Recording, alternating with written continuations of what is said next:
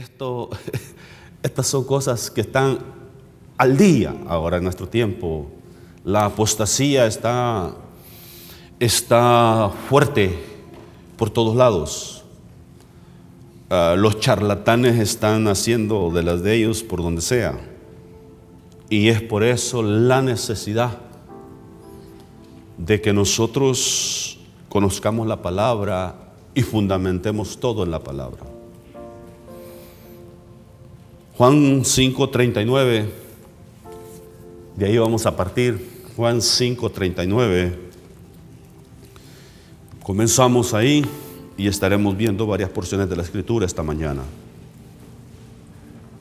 Conforme usted lo encuentre, gusta ponerse de pie y leemos la palabra de Dios en el nombre del Padre, del Hijo y del Espíritu Santo.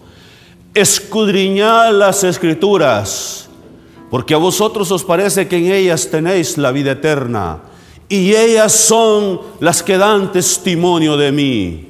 Una vez más, todos juntos, escudriñad las escrituras, porque a vosotros os parece que en ellas tenéis la vida eterna, y ellas son las que dan testimonio de mí. Padre, gracias. Gracias Señor por tu palabra. Gracias porque cuando tu palabra, Señor Jesús, es predicada, tu palabra es ah, expuesta delante del pueblo, no vuelve vacía. Y tu palabra, Señor, será enseñada esta mañana y tú darás el fruto a su tiempo. Bendice a tu pueblo en el nombre de Jesús. Amén. Tome su lugar. La importancia de, que usted conozca la palabra, la importancia de que nuestra fe esté fundada en su palabra, la, necesidad, la necesidad de que, de que todo lo que hacemos las decisiones que tomamos, siempre lo hagamos ah, con esa reverencia y respeto a la palabra y lo mejor posible, tratando siempre de obedecer su palabra. El Señor Jesús está, está hablando aquí y suelta este versículo muy interesante. Y dice, escudriñar las escrituras. ¿Qué significa escudriñar? Escudriñar significa examinar algo con mucha atención. O sea, no, no, no así, así por encimita, sino con mucha atención usted examina aquello. Significa inquirir. Inquirir. Significa averiguar. Decían por allá en algún lugar, Dice, por ahí anda, dice la señora Julana, averiguando los últimos chismes. Bueno, esa es otra arte de, de, escudriñar, ¿verdad? Esa es otra arte de escudriñar, anda por ahí averiguando, dice, los últimos chismes a ver qué encuentra, porque se le han acabado las noticias. Entonces, este es averiguar, es escrutar indagar algo con mi meticulosamente. es indagar algo meticulosamente. Ya me salió la palabra. Es cuando te metes a escarbar y a buscar hasta que encuentras esos tesoros escondidos en la palabra. Eso es lo que nos está diciendo Jesús. Escudriñar las escrituras. Cuando esta palabra es dada, la única escritura que, había eran los 39 libros del Antiguo Testamento. Así que Jesús se está refiriendo a esos 39 libros del Antiguo Testamento. La máxima revelación de Dios estaba en medio de nosotros, estaba en medio de aquel pueblo. Lo, lo, máximo, Dios estaba presente ahí delante de ellos, pero a él, pero él todavía hace referencia a que escudriñen las escrituras, que era el Antiguo Testamento en ese tiempo.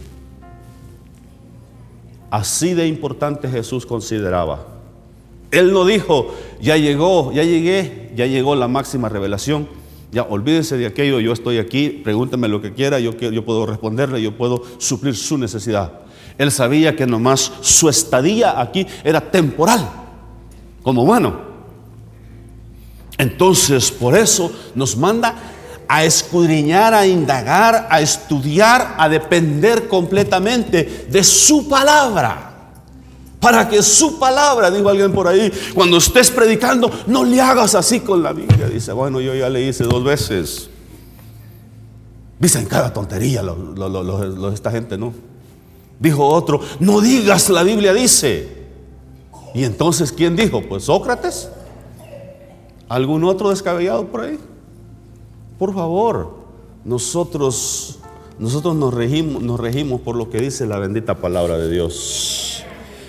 Es esta escritura la que debemos de indagar, escudriñar, es esta escritura de la que debemos aprender. Es aquí donde está esa fuente de conocimiento, es aquí donde está esa fuente inagotable, es aquí donde está la sabiduría de Dios, es aquí donde está la revelación de Dios para su vida, es aquí donde está, hermano, la salvación para nosotros, es aquí donde está la sanidad del alma, del corazón, es aquí donde Dios nos dice que nos perdona nuestros pecados es aquí donde somos, hermanos, renovados, restaurados, porque dice su palabra, no os conforméis a este siglo, sino renovados por medio de la renovación de vuestro entendimiento, para que podáis entender cuál sea la buena voluntad de Dios agradable y perfecta. Por lo tanto, hermano, es su palabra la que debemos de eh, atesorar en nuestros corazones y escudriñar.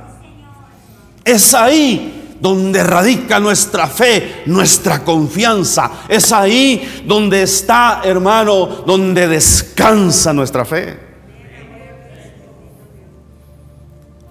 Dice que un, hombre sabio, un hombre muy inteligente, muy sabio, había debatido por mucho tiempo muchos temas, pero no era creyente. Pero ya en su vejez en su vejez dice, ah, vino a Cristo, entregó su vida a Cristo y vivió sus últimos años delante del Señor. Y cuando ya estaba en el lecho de muerte, que ya sabían que le quedaban pocos días, se le acercó alguien, un periodista, y le preguntó, Señor Julano, dice, usted nos enseñó tantas cosas. ¿Qué nos dice hoy de sus teorías, las teorías que nos enseñó.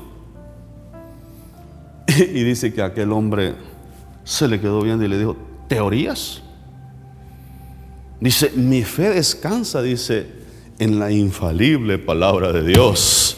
Y eso es lo único que yo puedo, dice, enseñarte. Eso es lo único que yo puedo compartirte ahora. A él se le olvidaron sus teorías, hermano. Se le olvidó todo aquello porque conoció algo más grande, algo más poderoso. La bendita palabra de Dios al Señor Jesucristo. A él sea la gloria. Dele un aplauso a Jesús porque él se lo merece. Bendito el nombre de Jesús. Gloria a Cristo. Así que hermano, nosotros adoramos. Jesús dijo, ellos adoran lo que no sabe, nosotros adoramos lo que sabemos, porque la salvación, dijo, viene de los judíos. Entonces, escudriñar las escrituras, tiempos los que vivimos. Por eso cuando escuchamos a una descabellada por ahí decir, te meto al cielo a punto de dólar, Y uno dice, ¿y de dónde se inventó eso esta mujer? dijo eso alguien por ahí. Te meto al cielo, dijo a punto de dólar, dijo. Y cuando dice eso, y lo peor es que hay gente que le aplaude. Eso es lo peor. Hay gente que le cree y que, y que le sigue y que le aplaude. ¿Dónde está eso en la palabra? Hágame el favor. Sale otro diciendo, el diezmo, dice, el, problema, dice, en el huerto del Edén, dice, cuando se, se comieron, dice, o sea, se, este, el fruto que se comieron fue el diezmo, dice. O sea que el árbol del fruto prohibido era el árbol del diezmo. ¿Y, y de dónde saca eso? Por favor, si todavía ni se hablaba del diezmo ni nada de eso, y este tipo ya está enseñando diezmo ahí en Génesis capítulo 3. Preocupado por el diezmo. Y, salen con unas ideas tan descabelladas que uno se queda sorprendido y dice, y bueno, es que regularmente dicen que es, les llegó una nueva revelación. Tenga cuidado con las nuevas revelaciones. Porque esas nuevas revelaciones vienen de, bien calientitas, de por allá de donde usted ya sabe. Vienen bien calientitas esas nuevas revelaciones. Les acaba de llegar a los tipos y, tengan mucho cuidado. Porque muchos de ellos empezaron bien, pero ahorita, ahorita andan por, por el valle de la amargura enseñando cada tontería, cada cosa. Por lo tanto, es necesario que aprendamos a escudriñar las escrituras. Vamos a vamos a ir a Oseas. Oseas capítulo 4. Oseas capítulo 4 verso 6. Oseas capítulo 4 verso 6. Verso 6 primero. Y ahí da una de las razones por las cuales el pueblo es engañado, por las cuales el pueblo anda, anda por ahí bateando por caminos que nada que ver. Mi pueblo dice, fue destruido porque le faltó conocimiento. Por cuanto desechaste el conocimiento, yo te echaré del sacerdocio y porque olvidaste la ley de tu Dios, también yo me olvidaré de tus hijos. Observe esa palabra. Para los que somos padres, nuestros hijos estén fellitos o bonitos. Bueno, para nosotros los padres siempre están lindos los hijos. Dice, ay, cómo se parece a mí. Y no se ha visto en el espejo el ingrato. Pero siempre están bien hermosos, bien lindos, ¿verdad, mi hija? Está bien linda, ¿verdad que sí? Entonces, para nosotros los hijos son, son algo valioso, algo especial. Es esa, esos regalos que Dios nos ha dado, invaluable. Es, es, algo tan especial. Entonces, para, cuando Dios dice esta palabra, mi pueblo, dice, fue destruido porque le faltó conocimiento. Una de las razones por las cuales, una de las razones por las cuales la gente es desviada, es descarriada y andan por un lado y anda por otro, porque no tienen el conocimiento de la palabra de Dios, porque no conocen a su Dios. No conocen a Dios y no conocen su palabra porque les faltó conocimiento. Por cuanto desechaste el conocimiento, yo te echaré del sacerdocio. Porque olvidaste la ley de tu Dios, también yo me olvidaré de tus hijos. Qué delicado eso, ¿no? También yo me olvidaré de tus hijos. Hágalo aunque sea por sus hijos, hermano. Esfuércese por sus hijos esfuércese porque esos hijos son valiosos, esos hijos son especiales. Herencia de Jehová son los hijos, cosa de estima, el fruto del vientre. Entonces, dele ese valor y esfuércese a conocer a su Dios y a conocer su palabra, a conocer a Dios de una manera cada vez más personal, más íntima. Me gozo cuando alguno de los jovencitos me dice las experiencias que están teniendo. Me gozo cuando escucho de que jovencitos están teniendo experiencias con Dios, que les están sucediendo cosas lindas, que Dios se les revela, que Dios se les manifiesta. Digo yo, bendito Dios. Bendito Dios, porque a veces los jóvenes andan en todo menos en eso. Pero Dios está haciendo algo bonito acá en medio de la juventud. Sigamos orando por ellos, sigamos cultivando ese ambiente para que ellos busquen y sirvan a Dios con todo su corazón. Normalmente el ejemplo debemos de darlo nosotros los padres. Pero bendito Dios cuando los hijos se levantan y empiezan a marcar paso delante de nosotros. Bendito Dios cuando eso sucede. Entonces, a causa de la falta de conocimiento, a causa de que, de que no se dedica ese tiempo a estudiar y a indagar y a meditar en la palabra, a buscar los tesoros escondidos que hay ahí, entonces la gente anda bateando por todos lados. La gente le aplaude a una descabellada que sale con esas cosas, te meto al cielo a punta de dólar. Si la palabra de Dios dice, hermano, y en ningún otro hay salvación porque no hay otro nombre bajo el cielo dado a los hombres en quien podamos ser salvos. Así que no le busque, no le trate por ahí, porque no hay otra manera. Si alguien le sale con una tontería, una idea descabellada como esa, usted puede desecharlo. Mejor, yo mejor me río de gente así. Digo, ay, qué tontería con las que sale esta gente. No, no se les ocurrió otra. Pero cuando veo gente aplaudiéndole y celebrando eso, digo yo, ¿qué les pasa? ¿Qué les pasa?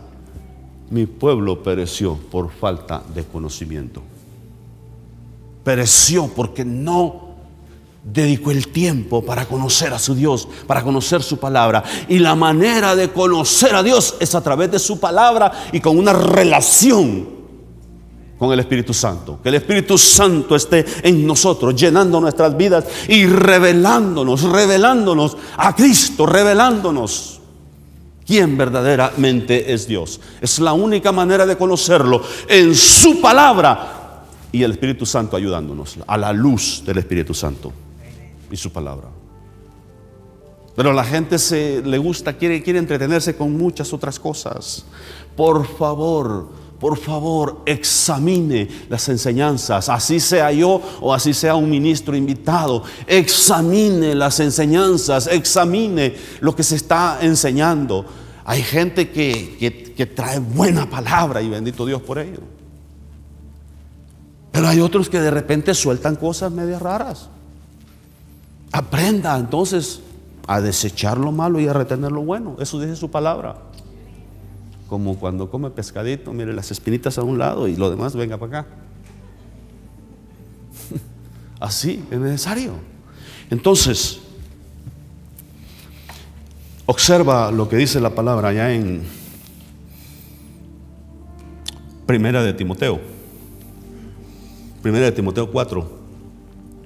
Pronto estaremos ahí los viernes estudiando esa palabra.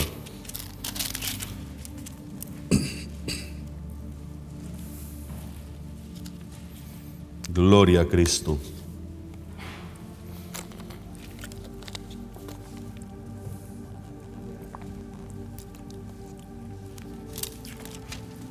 Ah, perdón. Estaba en segunda y es primera. Con razón no encajaba.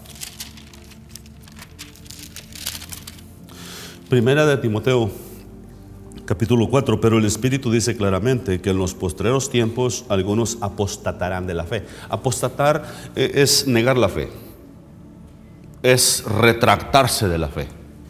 Es cuando alguien ah, niega su fe, alguien dice siempre no. Hoy en nuestros días se han levantado muchos con esas ideas. Han habido cantantes de renombre, cantantes de renombre como ese compositor y cantante de Hillsong, pastores de renombre, como uno de ellos que también parece de Hillsong, acaba de decir que renuncia a su fe cristiana, que ha encontrado algo mejor, algo mejor. ¿En qué mundo vive? Dónde está, qué es lo que está buscando, hasta dónde llega el engaño de Satanás. Pero vivimos tiempos en que la novedad, la novedad es, eh, eh, llama la atención, la novedad es importante para muchos. Oh, es que, es que me gusta por, porque eh, andan bien innovados. Yo no estoy en contra de, innovarse y de, buscar creatividad y buscar este, hacer las cosas cada día mejor, pero nunca apartarnos del fundamento de la palabra de Dios. Podemos innovarnos, podemos, podemos volvernos creativos para enseñar, podemos este, este, buscar la manera de llegar a los intelectuales, de llegar a las personas. Pero no podemos cambiar el mensaje. No podemos cambiar el mensaje de la cruz, el mensaje de Cristo. No podemos este, negar que solamente con la fe en Cristo puede ser salvo. Y cuando salen ya con otras cosas por ahí, ah bueno, otro descabellado por ahí. Otro descabellado. Hace no mucho tiempo apareció este, este personaje que hizo, hizo mucha historia él, porque hasta escribió un libro que se llamaba A, A Kiss Dating Goodbye. Yo besé el noviazgo y le dije, hasta luego, algo así se podría traducir. Joshua se llamaba este hombre, no recuerdo el apellido ahorita. él dijo que no era necesario llevar a cabo citas de noviazgo y todo eso, y de alguna manera hasta escribió un libro y fue uno de los bestsellers por ahí. Aquí stating goodbye después de un montón de años de estar pastoreando y todo, encontró que, que ya no iba a seguir casado con su esposa, que habían decidido separarse, habían decidido divorciarse y que él había decidido renunciar al cristianismo. Y le dicen, pero ¿qué de los libros que escribiste? ¿Qué de todo esto? Dijo, I regret, me lamento haber escrito todos esos libros.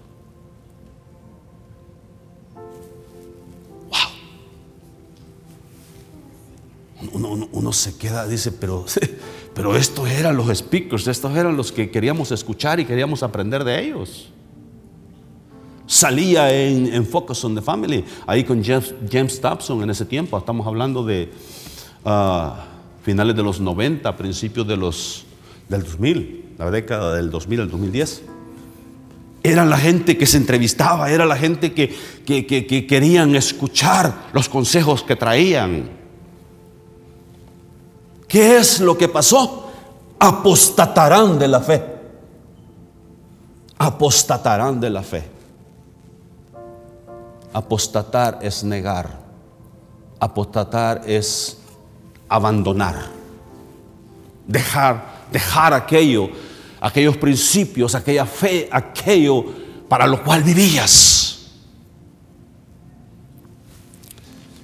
Y dice esta palabra aquí, vendrán esos tiempos, el Espíritu, hablando del Espíritu Santo, dice claramente que en los postreros tiempos estamos viviendo esos tiempos tiempos de apostasía, tiempos de muchas novedades, tiempos difíciles. Dice, apostatarán de la fe escuchando a espíritus engañadores y a doctrinas de demonios por la hipocresía de mentirosos que teniendo cauterizada la conciencia. Tener cauterizada la conciencia es, eh, eh, déjeme ponerle un ejemplo. Es, cuando, es como cuando usted compra un vehículo con los vidrios claros. Pero dice, no me gusta si todos me miran. ¿Qué voy a ir? Voy a llevarlo al que polariza. Para tener un poco más de privacidad y poder andar ahí que ni se den cuenta que ahí voy yo. Va y polariza el vidrio. Hay cierto grado al cual es legal en este, en este estado que puedes llevarlo hasta ese nivel y ya tienes cierta privacidad, te mantiene más el calor adentro en el tiempo de frío, te mantiene más el, lo fresco del aire acondicionado. Entonces, ese es el efecto de polarizar. Cuando la, la conciencia está cauterizada, es algo similar. Es algo similar.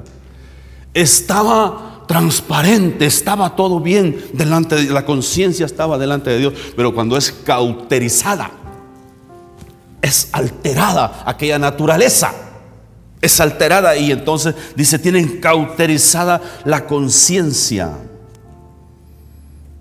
prohibirán casarse y mandarán abstenerse de alimentos que Dios creó para que con acción de gracias dice, participasen de ellos los creyentes y los que han conocido la verdad. Prohibirán casarse. Wow. ¿Se da cuenta? De alguien, de una gran denominación por ahí que prohíbe a sus representantes casarse. Le llaman el voto del celibato. ¿Sabe cuál es una de las razones? Detrás de todo esto hay una razón. Dinero. Dinero. Un sacerdote sin familia cuesta menos sostenerlo.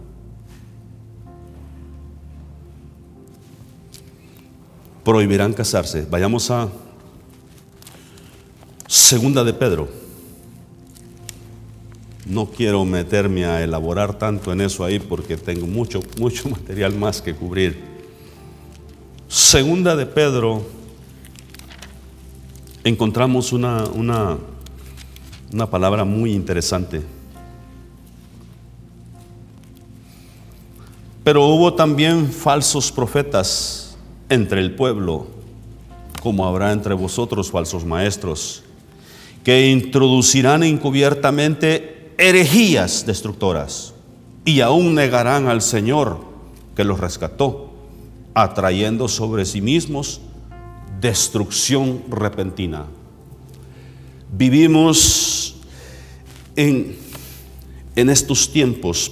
Pedro está, está registrando un panorama histórico y, menciona las cosas que sucedieron en el pasado. Hablando de la salida del pueblo de Israel, cuando salieron de Egipto, está hablando de momentos históricos, tanto así que se, que se remonta hasta la rebelión de los ángeles, antes del Génesis, se remonta a los tiempos antes de Noé, a los tiempos de Balán, a los tiempos de ah, Sodoma y Gomorra. Todos esos acontecimientos los recorre cuando está escribiendo este, este, este capítulo el apóstol Pedro. Pero hubo también falsos profetas entre el pueblo, como habrá entre vosotros falsos maestros que introducirán, esto es lo, esto es lo más peligroso, esto es lo más peligroso, encubiertamente herejías destructoras. Herejías es, es toda enseñanza que de repente tiene alguna, alguna ámbito religioso, pero que no está completamente fundamentado en la palabra. Herejías herejías. Herejías es cuando ya se niega la deidad de Jesús. Se niega el nacimiento virginal de Jesús. Se niega este, que la salvación es solamente a través de Jesús. Y se enseñan otras cosas. Eso ya convierte en herejías. Herejías. Y dice que vendrán esos falsos maestros que introducirán encubiertamente, o sea, no lo harán abiertamente, sino que de alguna manera lo más camuflajeado, lo más disguise, como dicen en inglés, llevarán a cabo las enseñanzas, llevarán a cabo y a veces le instan a uno en sus emociones en sus sentimientos. En sus sentimientos. y usted quiere hacer llorar a alguien, tóquele las emociones, tóquele los sentimientos. Ay, es que, es que, es que de usted abusaron, le hablaron mal. Eso es un abuso. Ay, pobrecita y pobrecito. Y empieza a tocarle las emociones y los sentimientos y a rato lo tiene chille, chille.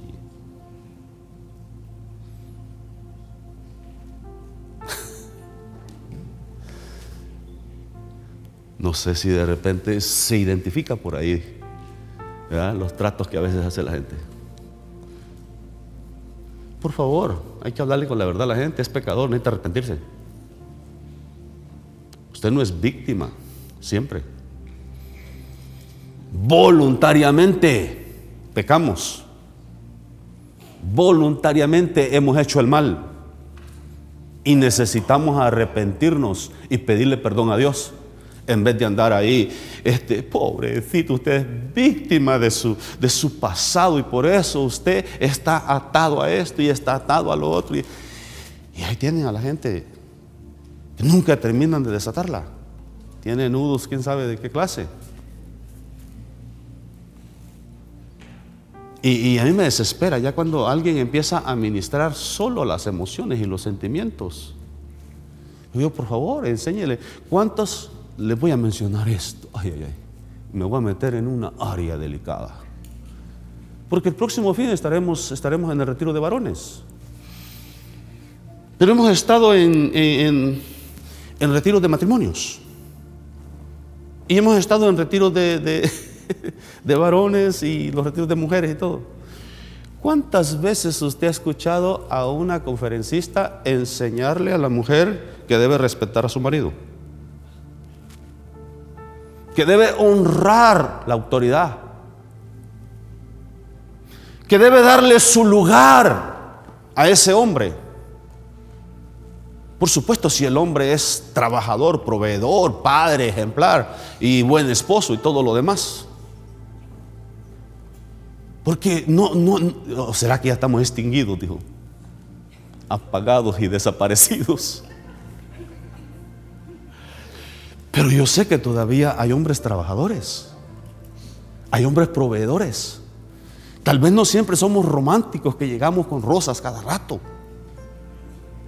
Bueno, Emerson dice, voy a tener a Rosa en la casa en vez de llegar con rosas, ¿verdad?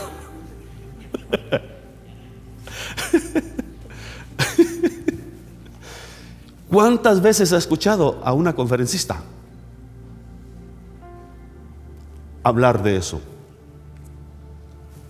de la importancia de honrar a su esposo. Porque eso no es popular. Eso no se vende. Eso no... Eso usted, empieza a enseñarle a un grupo de mujeres en un retiro la importancia de honrar a su esposo. Mejor me voy, ¿para qué vine a hacer, qué vine a hacer aquí? ¿Qué vine a hacer aquí? Porque es mejor hablarles a las emociones y a los sentimientos y decirle, es que usted es víctima, mire, usted abusaron de usted, la trataron mal, su esposo no la valora, su esposo la... Pero que no habrá algún descabellado por ahí que sí la valora, que sí la aprecia, que sí le... que, que sí hace las cosas lo mejor posible. Y que de verdad necesita que su esposa lo respete? Que les dije que me iba a meter en algo bien pesadito. Hay un silencio rotundo hasta hasta el volar de una de un zancudo se podría escuchar. Pero ¿a poco no, a poco no, no nos gustaría que también se enseñaran principios así en un retiro de mujeres? Y a nosotros los hombres que se nos enseñe a amar a nuestra esposa como Cristo amó a la iglesia y se entregó a sí mismo por ella. Que venga cada uno de nosotros romántico, ¿verdad, Cristian? De ese retiro, agasajando a la lady con flores, con, con regalos, con mucho, mucho amor y no es Walter Mercado.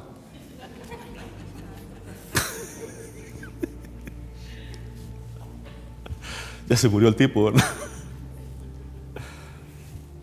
¿A poco no, no, estaría bien que, que vayamos y seamos ministrados en la importancia de tratar a nuestra esposa como a vaso más frágil?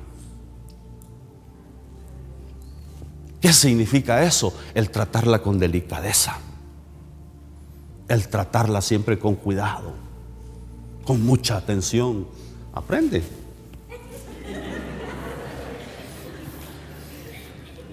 Porque si no, ay, ay. Nomás me pone una queja a mi princesa ya cuando se case. Y si me la pone antes, ay, Señor.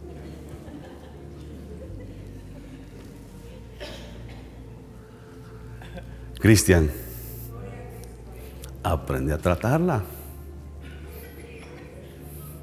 ¿Qué tal si, si, se nos enseñara? Yo, mire, yo, yo no le he dicho al predicador qué es lo que tiene que enseñar. Nomás le dije las secciones y todo, cómo usted va a llevar a cabo y todo. Que de repente atina el hombre y nos empieza a dar una sacudida a los varones. Hermano Ramírez, no, ¿nos corremos o nos quedamos ahí? Y que empieza ahí con su acentito argentino, oye, che, es que la regaste. Y empieza a darnos al pie a todos ahí a la necesidad.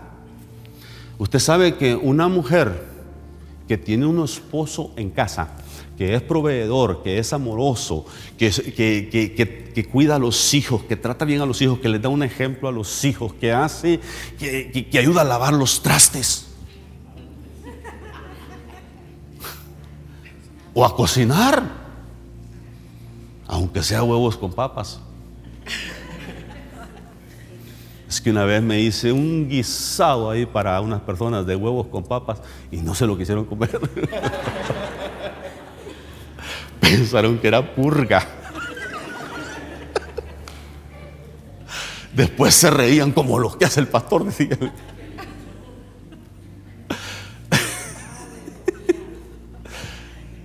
Yo me pareció rico aquello, pero...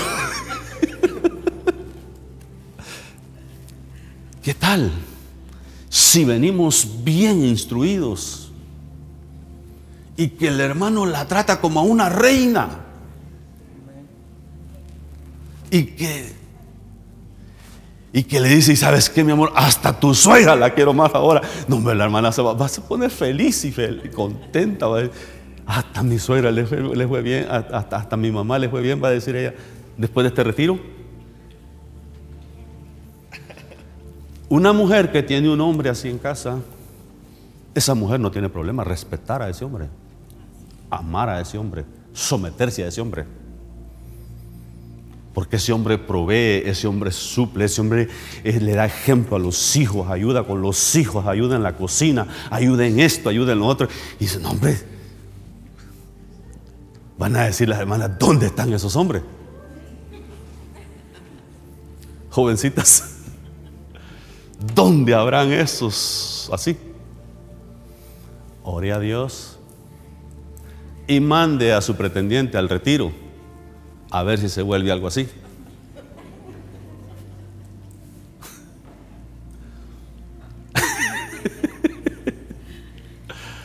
Después viene el retiro de las mujeres. Y vamos a encontrar a alguien que les enseñe de lo. Sí, porque yo ya me cansé de que siempre les enseñen de las emociones y los sentimientos. Las hacen llorar a todas, pero no hay cambios que verdaderamente traigan efecto a la casa. Es que a mí si me tocan las emociones, hermano, mire, si me dice que yo fui víctima de la guerra y que no sé qué, ajá, al rato me estoy chillando ahí. Pero por favor, yo ya superé ese capítulo de mi vida. Cristo ya me hizo libre de mi pasado y no voy a estar lamentándome que porque me pasó esto allá cuando era muchachito. Cristo nos ha hecho libres de todo eso. Y aprendamos a vivir. No sé ni por qué me metí en todo esto si yo estaba hablando de, de otras cosas, ¿verdad? Pero por alguna razón Dios nos mete a veces en, en áreas muy necesarias. Así que ya sabe, me interesa, nos interesa, y hemos hablado allí con algunas personas, traer a alguien que de verdad ministre cosas que son esenciales y necesarias a las mujeres ese día del, del retiro. Y para los varones, hermano, va a estar bueno también. Vamos y aprendamos a ser mejores esposos, Octavio. Mejores padres. Usted que está tratando de mejorar, no se lo pierda. Vayamos y seamos ministrados y Dios Dios se va a glorificar. Cuando nosotros nos ponemos como el barro en las manos de nuestro Dios, el Señor va a empezar a ir forjando, a ir formando esa vasija para honra. Esa vasija de la cual Él va a tomar, de la cual Él se va a servir. Pero si usted sigue ahí haciéndose la víctima, Ay, que a mí me pasó esto. Mire, seamos sinceros, casi la mayoría de aquí no tuvimos padres que eran cariñosos. Padres que nunca nos dijeron te amo. Nunca nos dijeron que chulo estás o nada de eso. Si a mí ya me fue un poquito mejor porque yo llegué un poquito tarde a la, invitación. Fui, fui el octavo de nueve que si hubiera habido planificación familiar no llego. Ya me fue un poquito mejor por la misericordia de Dios. Ya tuve un afecto y atención de mi madre porque ya los demás ya estaban más grandecitos. Y la relación de la madre con el varón pequeño es bien esencial y necesaria y el afecto de un padre cariñoso a esas hijas es muy esencial y necesario para que esa hija cuando crezca no vaya y busque cariño en los lugares equivocados, porque tiene el afecto y el cariño de un padre que la hace sentir princesa, la hace sentir de lo mejor, con abrazos, con afecto sano y cariño genuino y no anda buscando por los montes y los valles lo que porque no tiene aquello en casa. Entonces es bien importante estas cosas. Bien necesario. Vamos a, a ir cerrando.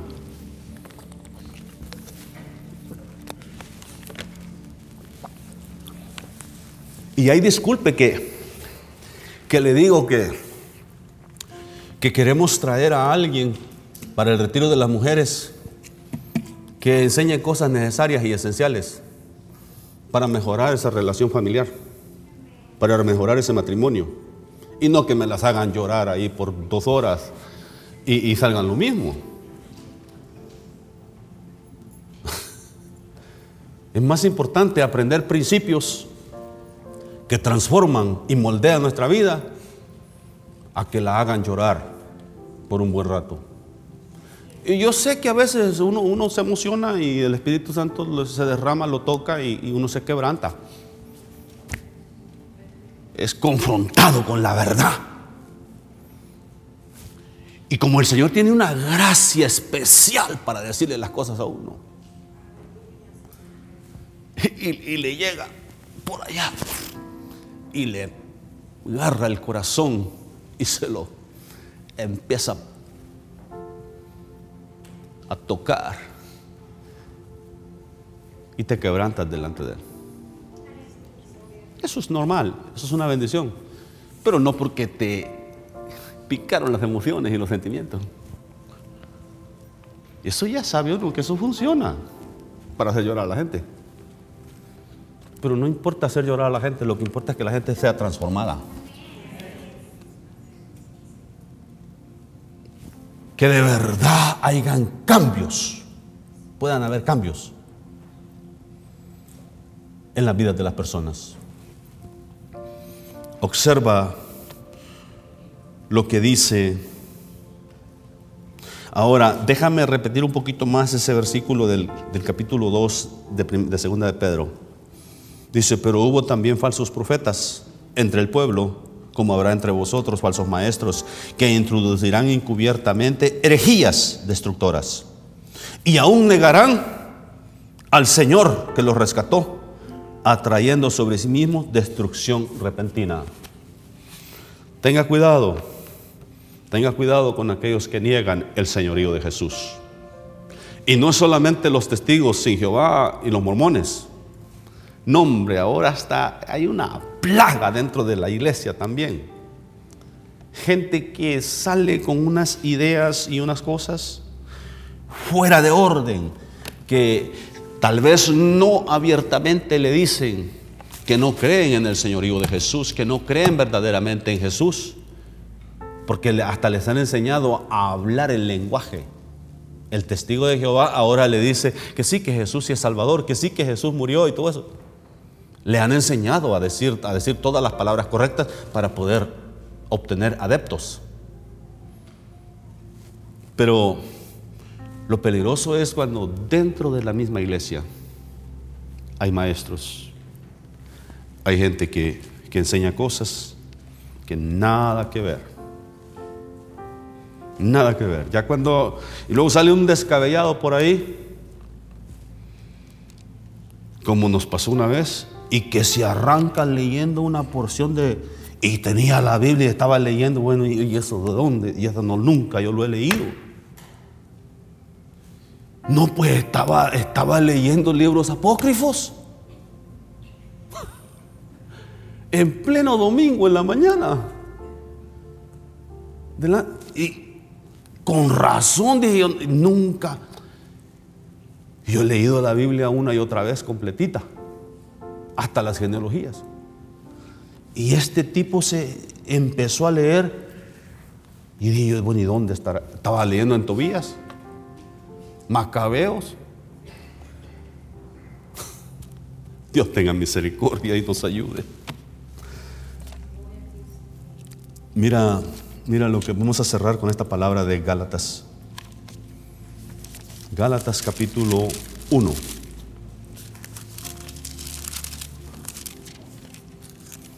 Capítulo 1, verso 6 en adelante.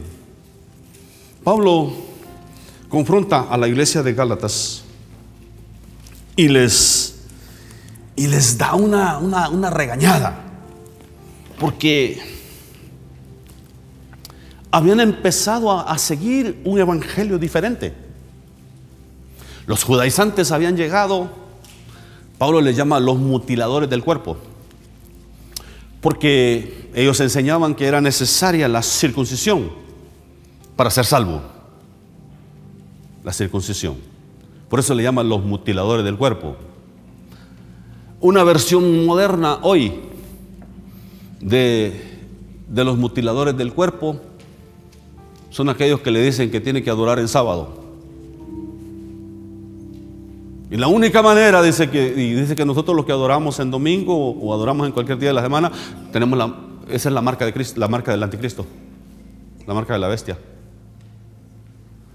Por favor, Jesús dijo, viene la hora y la hora es cuando los verdaderos adoradores adorarán en espíritu y en verdad. Ya no es en Jerusalén, ya no es en sábado, sino cada momento, cada ocasión, nuestra vida debe de ser un, acto de adoración siempre. Debemos de adorar a Dios en todo, en el trabajo, en, en todo lugar, a toda hora. Estoy maravillado, le dice Pablo a los Gálatas de que tan pronto os hayáis alejado del que os llamó por la gracia de Cristo para seguir un evangelio diferente. Tenga cuidado, tenga cuidado con lo que le enseñan. Próximo, no que haya otro evangelio, sino que hay algunos que, nos que os perturban y quieren pervertir el evangelio de Cristo.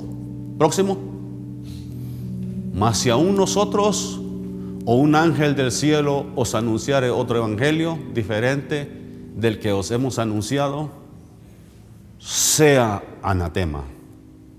¿Sabe lo que significa esa palabra? Pablo dice, aún si nosotros que les enseñamos el Evangelio al principio, o un ángel del cielo apareciere, o alguien por ahí que sale con tonterías, ¿verdad? Que a punto de dólar te voy a meter al cielo. Cada idea descabellada con la que salen estos apóstoles actuales y sea anatema, significa sea maldito. Sea maldito y esté bajo maldición el que enseña otro evangelio. Hay maldición, hermano. Hay maldición el andar enseñando otras cosas. El salir con novedades para llamar la atención. El predicar un evangelio, como dijo aquel, seeker friendly. Amistoso para el que anda buscando. Creo que eso podemos hacerlo nosotros con la ayuda del Señor y la gracia del Señor, ser amistoso con la gente, ser este, eh, espontáneo, ser, eh, mostrar afecto, cariño, recibir bien a la gente, pero el mensaje no lo vamos a cambiar. No más porque nos está visitando alguien. Seeker friendly, dice. Ese es el mensaje que muchas iglesias americanas predican hoy. lo promueven de esa manera. Para que todo el que los visite, dice, se quede con ellos. Por eso tiene que predicar un mensaje que no sea ofensivo. Ese mensaje que, ay, Dios nos ayude. Mas, si aún nosotros o un ángel del cielo os anunciare otro evangelio diferente al que os hemos anunciado, sea maldito.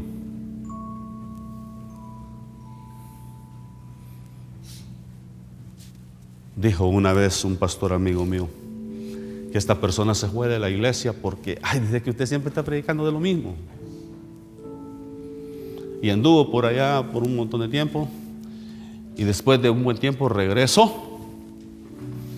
Y creo, pastor, y usted sigue predicando de lo mismo. Y hasta que Cristo venga o me lleve, dijo, voy a seguir predicando a Cristo. Si Cristo, que es la plenitud de la sabiduría y el conocimiento,